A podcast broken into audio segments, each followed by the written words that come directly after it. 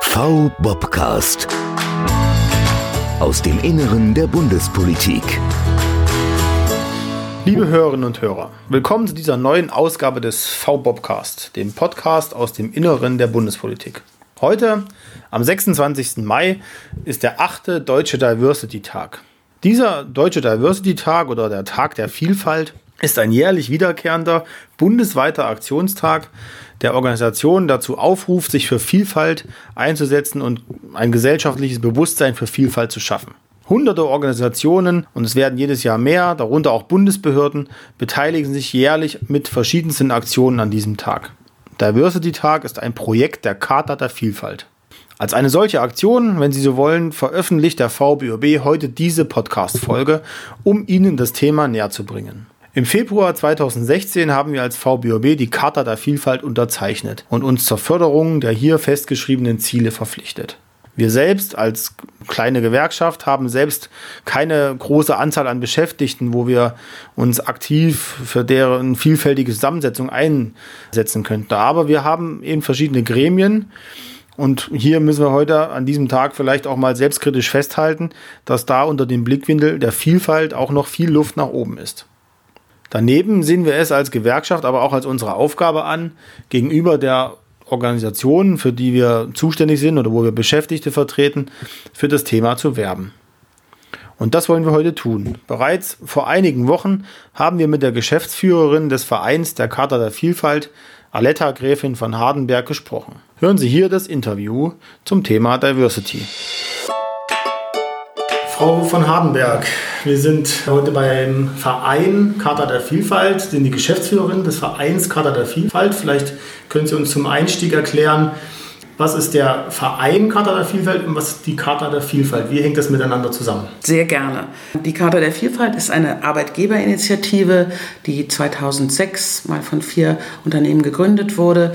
Mittlerweile ist es ein gemeinnütziger Verein und hat 30 Mitglieder. Das sind alles große Unternehmen, nicht unbedingt nur deutsche, aber in Deutschland ansässig. Von Anfang an ist die Kanzlerin unsere Schirmherrin und unser Herzstück ist die Charta, mhm. sprich die Selbstverpflichtung, die auch Sie unterzeichnet haben, mit mittlerweile von 3500 Institutionen und Organisationen unterzeichnet. Das ist richtig, der, die Gewerkschaft Bundesbeschäftigte hat auch unterzeichnet, genauso wie auch viele Behörden und Ministerien aus dem öffentlichen Sektor. Also als Ministerien fallen mir ein Arbeit und Soziales, Familie, Senioren, Jugend, Frauen, das Innenministerium, ich glaube auch das Wirtschaftsministerium, einige Arbeitsagenturen, das Bundesamt für Migration und Flüchtlinge ist auch dabei, das Bundeskriminalamt, ich habe nochmal nachgeschaut. Reicht es aber alleine, die Charta zu unterzeichnen? Nein, gar nicht. Nochmal zu dem, wer alles unterzeichnet. Es sind mittlerweile fast 3500 Unterzeichner und dahinter stehen ungefähr 14 Millionen Arbeitnehmende. Das ist ja schon eine ganz schöne Zahl. Davon sind ungefähr 30 Prozent, gut 30 Prozent öffentliche Arbeitgeber, also äh, jegliche Form von öffentlichen Arbeitgeber und vor allen Dingen eigentlich alle Bundesländer und es sind auch fast alle Bundesministerien mittlerweile dabei. Also das finden wir schon ganz beeindruckend. Also was als reine Wirtschaftsinitiative gestartet ist, ist mittlerweile so viel breiter. Es sind ungefähr 60 Prozent äh, Unternehmen und Institutionen und davon eben ein, fast ein Drittel die, die Gruppe der öffentlichen Arbeitgebenden. Was, glaube ich, sehr, sehr wichtig ist. Sie fragen konkret nach der Charta der Vielfalt, die die Selbstverpflichtung. Entscheidend ist, es gibt sechs Punkte in der Charta, zu denen man sich verpflichtet, dass man darüber offen kommuniziert, dass man im sogenannten ganzheitlichen Ansatz, was heißt diese schöne Vokabel? Es geht um die sechs Dimensionen im Bereich von Diversity Management, nämlich Geschlecht, Alter, Behinderung, sexuelle Orientierung, Identität, Migration, Integration oder ethnische Vielfalt, Religion und Weltanschauung. Und immer mehr das Thema soziale Herkunft. Mhm. Warum waren es diese sechs? Weil die ursprünglich im Allgemeinen Gleichbehandlungsgesetz sozusagen uns vorgegeben waren oder wir uns daran orientiert haben, sind aber jetzt bei der Weiterentwicklung diskutieren wir intensiv über soziale Herkunft, weil das ja auch immer überschneidend. Es gibt ja keine Dimension, die alleine steht, sondern ich mhm. bin eine Frau, ich bin Babyboomerin, ich bin norddeutsch, was auch immer ich noch alles äh, trete. Also so muss man das immer sehen bei dem Ganzheitlichen. Und deswegen finden wir auch den Ansatz nicht ganz richtig, wenn viele Unternehmen und Institutionen sagen, ich fange dann mal mit den Frauen an und dann mache ich vielleicht mal mit den anderen Themen weiter.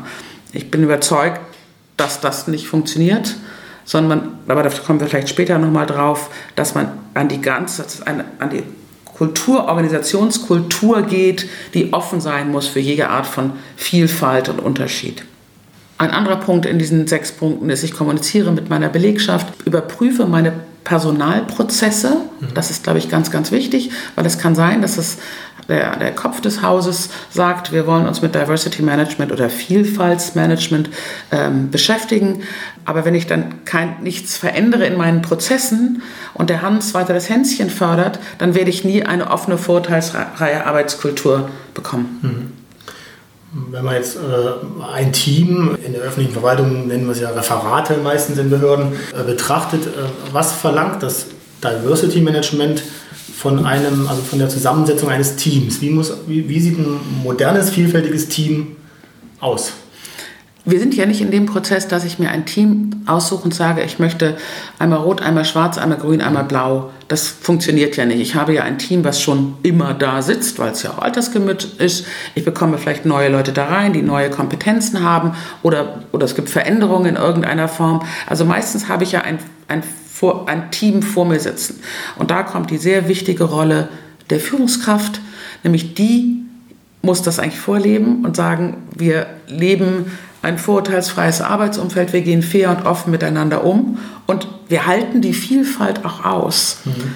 Ich glaube, es ist ganz wichtig zu sagen, Vielfalt ist, ist nicht immer schön und es ist oft harte Arbeit ähm, und das erfordert viele Gespräche und viel miteinander umgehen. Aber wir haben, die Vielfalt ist da in unserer Gesellschaft, in unseren Organisationen. Wir haben gar keine Wahl zu sagen, wir wollen sie nicht haben oder ignorieren sie, dann, das ist nicht Realität. Mhm. Also deswegen müssen wir es andersrum aufzeigen. Wir haben die Vielfalt, wir werden sie immer weiter haben, denn wenn wir jetzt sehen mit ähm, Fachkräftemangel, und ich glaube, das ist auch in der öffentlichen Verwaltung genau das Gleiche, Nachwuchs ist ein großes Thema und dieser Nachwuchs wird auch genauso bunt, wie unsere Gesellschaft in den letzten Jahren geworden ist. Da ich ja auch meine, ich nenne das jetzt aus der Wirtschaft kaum Kunden, aber manchmal, glaube ich, wird es in öffentlichen Verwaltung auch schon mal Kunden genannt, aber ihr, ihr Gegenüber, also wenn die... Der Bürger der Bürger, im breiten Sinn der Bürger ja. und die Bürgerin sind genauso vielfältig und die, die Produkte, Prozesse, Angebote, die ich für die Menschen, die in diesem Land leben, habe, müssen dann genauso sein. Und vielleicht ist es auch ganz schlau, die Leute mit einzubeziehen, mhm. die, die das auch dann leben müssen. Mhm. Also in, meiner, in meinem Personal, in meiner Gruppe auch die, die Vielfalt der Bevölkerung wieder zu spiegeln. Ja. Und wie gesagt, es ist gegeben, es ist nicht frei da. Es kommt nur in dem Moment, wird es natürlich eine Herausforderung, wenn ich nämlich jetzt rekrutiere. Und ich habe eben gesagt, ein Punkt in der Charta, die Sie auch unterzeichnet haben, in der Selbstverpflichtung, ist, ich muss meine Personalprozesse anschauen. Wenn ich meine Rekrutierungsprozesse noch genauso fahre, wie ich sie in den letzten zehn Jahren erfolgreich gefahren habe, dann werde ich damit bald nicht mehr erfolgreich sein, weil auch die muss ich darauf einstellen, dass sich Generationen andere Wünsche und Erfordernisse haben. Und das hat nicht nur damit zu tun, dass wir möglicherweise äh, Menschen mit Migrationshintergrund haben, das wird so oft gerne darauf reduziert, mhm. sondern ich habe es gerade selber intensiv erlebt, auch ein Generationsthema, also die Generation der jungen Menschen von heute, die auf den Arbeitsmarkt kommen, die haben ganz andere Erwartungen und Wünsche als vielleicht noch meine Babyboomer-Generation. Mhm. Also wenn man es mal zusammenfasst, ist äh, das Ziel von Diversity Management gar nicht ein möglichst vielfältiges oder buntes Team, sondern der Weg dahin, der, der Prozess und die Anpassung meiner Strukturen und Abläufe. Ja, und der, aber also ich werde sie nicht Kultur. mit Absicht haben. Es geht, geht um Kultur und ja. wie ich mit der Vielfalt von Menschen umgehe. Mhm. Ähm, ich will jetzt nicht voll und ganz ausschließen, ähm, dass es hier und da vielleicht noch mal nachadjustiert werden muss. Und wenn ich in, jetzt so, gucke ich mal wieder einmal auf die Wirtschaft und ich finde, in den Ministerien ist es zumindest in den Leitungsebenen oder wenn man die Ministerinnen anschaut, da ist die Riege ja schon größer geworden. Es liegt vielleicht auch an dem Vorbild, dass wir seit vielen Jahren eine Kanzlerin haben. Aber in der Wirtschaft ist es in den Vorständen ja noch nicht so gut. Und da gibt es sicherlich Sachen, wo ich nachadjustieren muss, wie es ja auch mit dem Gesetz für Aufsichtsräte und hoffentlich vielleicht auch mal für Vorstände ähm, schon bereits läuft. Also man muss an mehreren Schrauben drehen und, und sensibel sein. Und wenn ich heute junge Leute interessieren will für ihre berufliche Laufbahn, dann muss ich eben auch sehen, dass ich da vielleicht etwas, ich sage das wieder in so einem schönen Wort, genderneutral umgehe. Also vielleicht Mädchen für Jungsberufe und Jungs für Mädchenberufe und das nicht mehr so trenne, mhm. was wer was wo macht. Mhm. Das ist, glaube ich, ganz wichtig. Also der sensiblere und empathischere Umgang mit Menschen ist, glaube ich, ein großes Kernthema davon. Mhm. Und warum macht uns das erfolgreicher? Warum macht uns ein oder besser, ein vielfältiges Team uns besser? Aus vieler Forschung sind gemischte Teams, wie gesagt, nicht unbedingt einfacher zu führen, aber sie sind innovativer. Warum? Weil, weil wenn ich ein, auf eine Anfrage aus der Bevölkerung reagieren will und ich will für die Anfrage für die Generation X oder so reagieren, dann sollte ich vielleicht auch jemand von der Generation mit befragen. Das gleiche ist bei Geschlecht. Mhm. Und dadurch habe ich schon eine gemischte Genera äh, ein gemischtes Team, die besser auf die, an die vielen Anforderungen reagieren können. Mhm. Gibt es ja dieses schöne Beispiel, ist die Frau der bessere Polizist? Allein die Frau. Äh, ich glaube, ich glaube bestimmt nicht, aber auch wieder die, die Mischung macht. Und man erlebt es ja heute auch immer mehr, dass auch da gemischte Teams sind und die auch nicht nur nur Geschlecht gemischt sind, ja. sondern vielleicht auch einen Migrationshintergrund. Vielleicht kann ich viel besser in einem bestimmten Stadtteil die Bevölkerung verstehen, wenn ich deren Kultur verstehe. Ja. Und das ist, glaube ich, wichtig und das muss ich einsehen und das betrifft alle immer mehr. Und deswegen ist, wie immer, Diversity ist so schön und wenn wir nochmal Zeit haben, beschäftigen wir uns damit. Ich glaube, davon müssen wir dringend uns abwenden, sondern wir, wir müssen uns damit beschäftigen. Und das fängt an, wie der schön so, der, der sogenannte Top-Down-Ansatz, also die Führungskräfte oder die Hausleitung oder Ministerien, wer immer oben sitzt, muss es von oben vorgeben. Es muss dann, die müssen die ganzen Prozesse und nicht nur Personalprozesse, sondern alle Prozesse im Haus müsste immer Diversity mitgedacht sein. Und man tut gut daran, auch seine Belegschaft einzubeziehen fragt man doch mal die Menschen. Also es gibt ja immer mehr Mitarbeiter und Mitarbeiterinnen-Netzwerke, ob das die schwul-lesbischen Netzwerke, Migrantennetzwerke, Väternetzwerke, da gibt es viele Varianten mittlerweile. Und toll, wenn es die gibt und die sich austauschen, aber man sollte intensiv in den Dialog mit ihnen treten, damit man nämlich auch hört, was, was wünschen die sich weil es ist ja nichts schlimmer, ein Mitarbeiterin oder Mitarbeiter kommt morgens ins Büro und muss die Persönlichkeit am Empfang abgeben und dann nur noch 0815 arbeiten. Dann wird keiner mit großem, großer Freude besonders leistungsstark arbeiten können. Mhm. Ich habe aber in den vielen Jahren, in denen ich mich jetzt mit Diversity Management feststelle, manchmal muss man auch ein bisschen nachfassen. Mhm. Und dann muss man auch ein bisschen Anschubhilfe leisten. Ähm, und das ist dann vielleicht eine Quote oder bestimmte Gruppen bevorzugen. Mhm. Ähm, ich weiß von einem Wirtschaftsunternehmen, das zum Beispiel junge Leute einstellt, die normalerweise von ihren Zensuren nicht durch das Rekrutierungsprozess gekommen wären, weil die bewerben sich online und wenn die reingeben, sie haben in Rechnen eine 4 und keine 2, dann fliegen die gleich raus. Und das haben die erkannt und haben eine, eine Gruppe von einem bestimmten Prozentsatz von den Azubis genommen, die das nicht erfüllen und denen eine Chance gegeben. Und das scheint ein sehr erfolgreiches Projekt zu sein.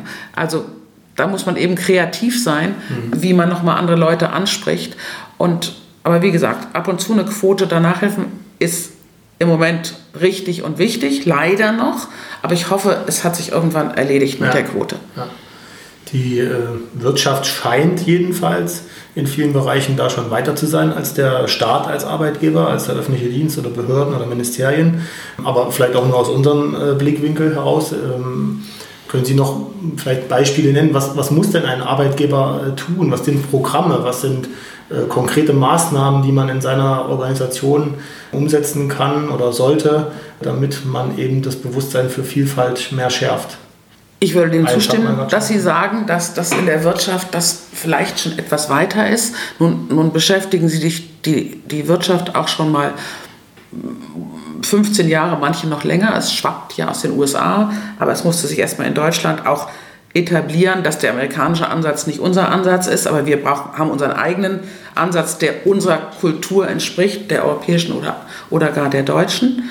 Wenn die Geschäftsführung, Leitung, Hausleitung, wer immer es ist, muss als erstes hinter dem Thema stehen. Mhm. Und wenn es dann so ein schönes Signal wie in Ihrem Haus gibt, dass man sagt, man nutzt dafür die Unterzeichnung der Charta und sagt, wir stehen dahinter, ähm, das ist schon mal ein guter erster Schritt. Aber das alleine reicht auch nicht, denn mhm. das Papier ist geduldig, sondern dann muss man auch an die Arbeit kommen und dann kommen eben so Punkte wie ich die Prozesse. Ich schaue mir mal meine Prozesse an. Ich kann nicht alle Prozesse auf einmal, aber ich fange mit der Rekrutierung an. Ich gucke mir vielleicht auch die Beförderungsthematiken an, wie das unterschiedlich im Haus ist. Wer bleibt wie lange auf welchem Job? Wie, wie gehen Karrierewege? Und da gibt es ja auch ganz genaue Prozesse, was man machen muss. Und da wird man ja prüfen, diskriminiere ich damit auch bestimmte Gruppen oder schließe bestimmte Gruppen aus. Ich denke da jetzt zum Beispiel auch mal an das Thema Mütter und Väter. Mhm. Mal wieder ein Thema, äh, wie viele Väter nehmen Elternzeit, wie viele Mütter. Und wenn die Mütter dann vielleicht ein Jahr draußen sind, ist das hinderlich für die Karriere. Ähm, also ich glaube, da muss man dran schauen, wie man das macht. Es gibt auch Häuser, die in dem Jahr, wo die Mütter in, in Elternzeit sind oder Mutterschutz und dann Elternzeit, einen Kontakt mit denen halten, damit die dranbleiben mit Informationen, sanftere Einstiegsmodelle und das Gleiche auch akzeptieren, wenn Väter in Elternzeit gehen und nicht nur vier Wochen die Radeltour mit besten Freund, sondern vielleicht wirklich da Verantwortung übernehmen. Hm. Ich glaube, alle, die Eltern sind, wissen, dass wenn man das mal gemacht hat, alleine, dass es auch schon mehr bringt als so manches Seminar, was man besucht hat. Also das ist, glaube ich, ganz... Krisenmanagement. Genau, genau. Zeitmanagement. Genau. Äh, ich glaube, das ist ein, ein, ein wichtiger Punkt. Natürlich gibt es auch Mentoring-Programme ja. oder es gibt als Ansatz diese äh, so Workshops oder es gibt es auch als Online-Tools für unbewusste Vorurteile. Mhm. Finde ich ganz fantastisch. Muss das sehr geschickt nennen, weil keiner wird da hingehen, weil jeder wird sagen, ich habe ja gar keine Vorteile, ich weiß das ja. Aber wir haben sie alle, ich habe sie auch. Und es ist sehr spannend, solche Workshops, die sind auch niedrigschwellig, die kann man auch mal für drei Stunden oder zwei Stunden anbieten für alle Mitarbeitenden. Und dann überlegt man sich das, oh ja stimmt, ich habe immer gedacht, dass der macht das oder die, das geht gar nicht oder da dürfen wir Frauen nicht hin oder das ist ja ein reiner Männerjob oder das ist, da muss man mindestens ein bestimmtes Alter haben oder so. Also das danach zu hinterfragen, ich finde das ein schöner, ein schöner Beginn. Und der, der dritte Punkt finde ich ganz wichtig, die Menschen, mit denen wir zusammenarbeiten, zu fragen. Mhm. Also sich bewusst erstmal das in den, in den Teams und mal zu gucken. Vielleicht wissen wir manche vielfältigen Aspekte gar nicht. Und vielleicht habe ich einen Schule, Schulen oder eine lesbische äh, Kollegin, die sich nicht traut, das zu sagen und jeden Morgen, sie kommt sich damit versteckt und das falsche Bild auf den Schreibtisch stellt. Oder vielleicht habe ich jemand mit aus einer anderen Kultur, der die sich auch immer anpasst und versteckt, aber vielleicht ist es für mich auch mal ganz spannend und weiterbringend. Also mit den Menschen sprechen und wenn man Netzwerke hat oder wenn man sie noch nicht hat, sie einzurichten und in den Dialog mit den Mitarbeitenden zu gehen. Wenn man das abwissen will, wie das darum steht, bietet sich immer an eine Mitarbeiterbefragung, heißt nur jeder Institution ein bisschen anders, aber Art, Pulscheck oder was immer gibt es ja bei fast allen Organisationen. Und da ist es ganz erstaunlich, wenn man sich da mit der Auswertung mal beschäftigt, wenn man schaut, was für Gruppen, welche Gruppen antworten wie. Mhm. Da kriegt man sehr viel Informationen über den Stand der Belegschaft raus, wie die denken und fühlen. Und dann geht es natürlich auch darum, mir bewusst zu sein, in, in Ihrem Fall natürlich ganz toll, nochmal, wie ist die Gesellschaft in unserem Land, der Stadt, in der wir leben, in dem Ortsteil, in dem wir leben oder die Zielgruppe, die wir bedienen, mhm. dass man auch genau auf darauf eingehen kann und vielleicht eben Leute aus der Zielgruppe mit einbindet. Ja. Bräuchte es gerade in großen Organisationen jemand, der sich mit seiner vollen Arbeitszeit um das Thema kümmert? Also der nur da als Diversity Manager äh, abgestellt wird? So ist es bei den meisten großen Unternehmen. Der Wunsch wäre natürlich, das wäre so verankert in der Kultur, dass ich es nicht mehr brauche. Mhm. Aber wir Menschen brauchen ja immer ein bisschen länger, gerade wenn es um, um Veränderung geht. Und ich glaube, es ist sinnvoll und wichtig, dass jemand ist. Und diese Person sollte möglichst an eine hochrangige Person berichten. Mhm. Und es wäre auch schön, wenn Sie mit den Menschen, die zum Beispiel Behindertenbeauftragten oder Frauenbeauftragten, die es in der Institution noch gibt, eng vernetzt zusammenarbeiten. Sehen wir auch mal wieder, weil bei den Unternehmen gibt es das ja auch. Keine ganz tolle Beispiele, wo die ein Roundtable haben, gemeinsam am Tisch arbeiten ähm, und alle Themen vertreten, aber sie muss auch ein Sprach, er oder sie ein Sprachrohr nach ganz oben haben, um gehört zu werden, um wirklich was anzustoßen und zu verändern. Mhm. Jetzt haben Sie die äh, anderen Gremien schon äh, angesprochen, die es ja in, in, anderen Organisationen, in Wirtschaftsunternehmen, aber auch gerade in Behörden äh, ähm, gibt. Es gibt die Personalvertretung in Behörden. In jeder Behörde gibt es eine Schwerbehindertenvertretung und äh, eine Gleichstellungsbeauftragte, die sich um die Gleichstellung zwischen Mann und Frau oder die Gleichstellung, ja, Gleichstellung zwischen Mann und Frau kümmert. Mache ich mir wahrscheinlich äh, gerade in unseren Reihen nicht viele Freunde, aber ist das noch zeitgemäß? Müsste es nicht ein Gremium für alles geben oder ein Gremium, was eben diese alle Dimensionen in, im Blick hat?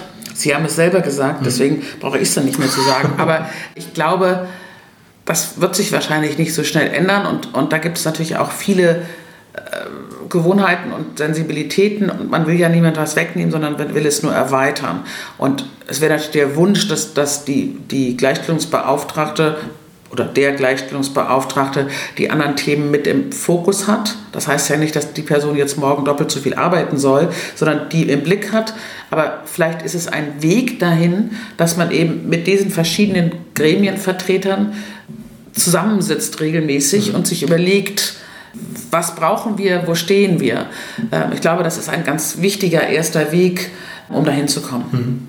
Mhm. Zum Abschluss vielleicht habe ich gelesen, dass eine, eine Kritik an der Initiative auch mal war, dass gesagt wurde, ähm, ihr habt euch ein schön klingendes Thema ausgedacht, ja letztlich aber nur die Wirtschaftsunternehmen, um, äh, die, äh, um den Gewinn zu steigern. Also eigentlich geht es ja nur da, also ist mal so als Kritik geäußert worden, es geht doch am, letztlich am Ende nur darum, dass mehr hinten rauskommt, also dass man noch mehr aus den Leuten rausholen kann. Was entgegnen Sie denen? Das ist, das ist eine Formulierung und wenn man es kurz nimmt, kann man sagen, ja, aber aber man möchte, ich möchte eine Erklärung dahinter fügen, warum das so ist.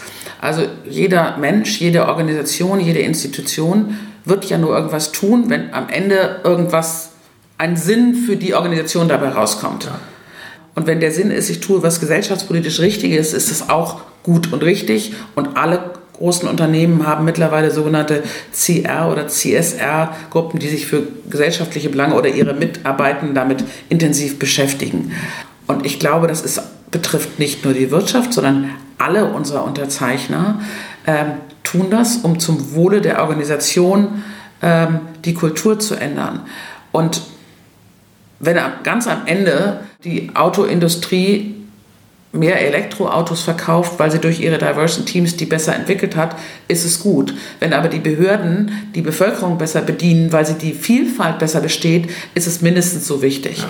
Also ich glaube, es ist eine Frage ja der, Gewinn, ja. Es, ja, was ist Gewinn? Also ich glaube, da, da man in den öffentlichen Einrichtungen nicht von Gewinn mhm. spricht, weil, weil sie für das Gemeinwohl arbeiten, ist es einfach was, wo ist der Mehrwert für die Institution und Organisation, die sich damit beschäftigt. Und ein Automobilhersteller will mehr Autos verkaufen und eine, eine öffentliche Einrichtung will mehr für das oder ist für das Gemeinwohl, für die Organisation und ähm, des, Gemein, der Gemein, des Gemeinwohls ähm, verantwortlich. Und deswegen ist es, glaube ich, ja. im Prinzip genau das Gleiche. Super. Das ist ein, ein schöner Abschluss eigentlich.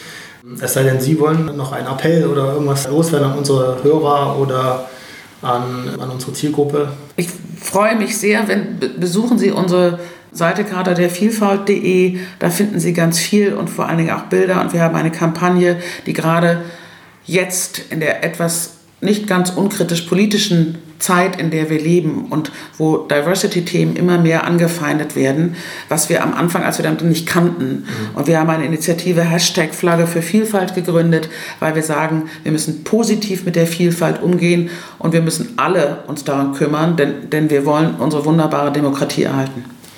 Das ist ein tolles Schlusswort, dem ist nichts mehr hinzuzufügen. Vielen Dank für Ihre Zeit. Vielleicht können wir das auch zu gegebener Zeit nochmal fortsetzen. Und ähm, alles Gute und weiterhin viel Erfolg für das, was Sie kämpfen. Vielen Dank. Ja, die Mischung macht's. Ich glaube jedoch, dass die wichtigste Erkenntnis in Bezug auf eine bewusste Auseinandersetzung mit dem Thema Vielfalt im Rahmen des Personalmanagements eben ist, dass, dass nicht das möglichst bunt zusammengesetzte Referat oder Team in jeder Bundesbehörde letztlich nicht das Ziel ist, sondern es eben vielmehr um den Weg dorthin geht, um ein bewusstes Auseinandersetzen mit dem Thema Vielfalt oder Diversity. Es geht beim Diversity Management nicht um die Alleinstellung und das Hervorheben des Einzelnen mit seinen spezifischen, sich aus seiner Persönlichkeit, seinem Alter oder seiner Herkunft ergebenden Fähigkeiten und Vorzüge. Es geht um die Optimierung des Zusammenwirkens unterschiedlichster Charaktere mit diversen kulturellen und persönlichen Hintergrund im Arbeitsalltag.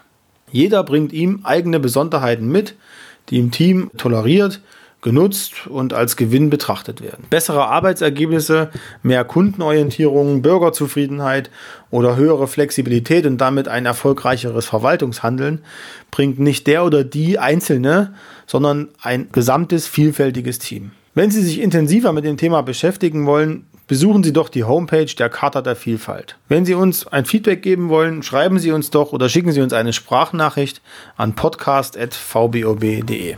Sagen Sie gerne weiter, dass es uns gibt. Bis zum nächsten Mal, Ihr V-Bobcast.